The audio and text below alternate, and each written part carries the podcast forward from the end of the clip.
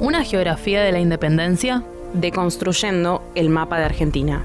A comienzos del siglo XX la cartografía de Argentina se moderniza y encontramos mapas del país tal como los conocemos hoy en día. En 1901 se presentó el primer plano catastral de la República Argentina. Este fue el primer atlas que incluía todos los territorios recientemente conquistados de la Patagonia y el Chaco. Y en 1914 se presentaba una representación del país con la división de las diferentes provincias e incluía a los países vecinos. Así, durante esos años, quedaba fijada una imagen, una representación gráfica que es el mapa de Argentina que tenemos hoy en día en la cabeza cada uno de nosotros. Pero el mapa de lo que hoy conocemos como la República Argentina era muy diferente cuando en 1816 las Provincias Unidas del Río de la Plata declararon la independencia. Cuando el Congreso se reunió en Tucumán para discutir, entre otras cosas, la posibilidad de la independencia y la organización de un nuevo Estado, los diputados que asistieron a las sesiones representaban a las ciudades del antiguo virreinato del Río de la Plata y no a las provincias. A fines del siglo XVIII, la corona reorganizó sus posesiones en América y se creó el Virreinato del Río de la Plata con capital en Buenos Aires.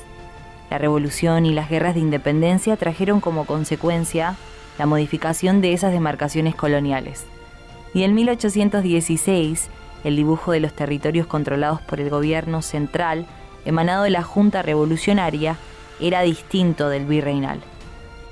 En el curso de la guerra que comenzó en 1810 y que tuvo como escenario principal el noroeste del ex virreinato del Río de la Plata, los territorios del Alto Perú quedaron bajo el dominio de las fuerzas leales a la corona y actualmente la mayoría de esos territorios conforman la República de Bolivia mientras que la Intendencia de Paraguay rápidamente optó por la conformación de una junta de gobierno con autonomía de la de Buenos Aires.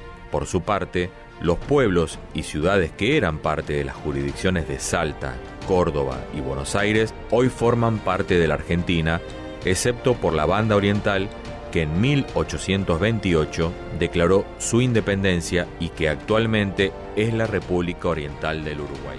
La Declaración de Independencia de 1816 se hizo en nombre de las Provincias Unidas de Sudamérica, lo que es muy significativo en términos territoriales, ya que indica que ese estado que los actores estaban pensando tenía límites geográficos más extensos, ya que podía traspasar el virreinato del Río de la Plata y quizás incluir territorios de la Capitanía de Chile o del virreinato del Perú.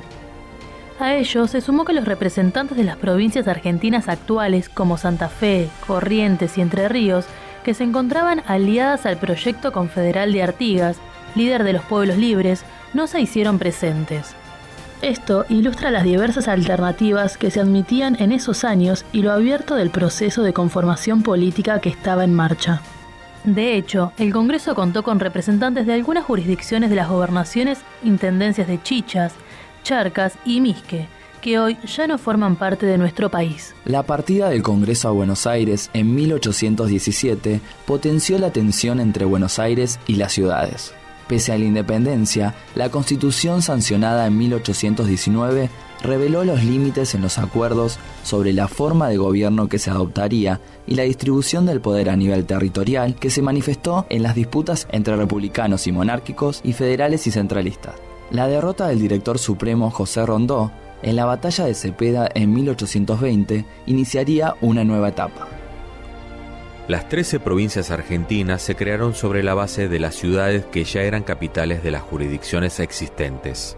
En 1830 serían 14 con la separación de Jujuy de la gobernación de Salta. A partir de 1820, estas provincias se manejaron como estados soberanos y autónomos y solo se vincularían a través de pactos durante 30 años. Sin dudas, una geografía de la independencia, pero ella no fue reflejo del actual espacio argentino. Argentina pudo haber tenido otra forma o haber tomado otro nombre. La ordenación política del territorio fue producto de un proceso formativo que llevaría décadas y se extendería hasta 1880. Esta producción fue realizada por el Grupo de Investigación Problemas y Debates del Siglo XIX de la Facultad de Humanidades, Universidad Nacional Mar del Plata, en conjunto con alumnos de locución del Instituto Éter de Mar del Plata.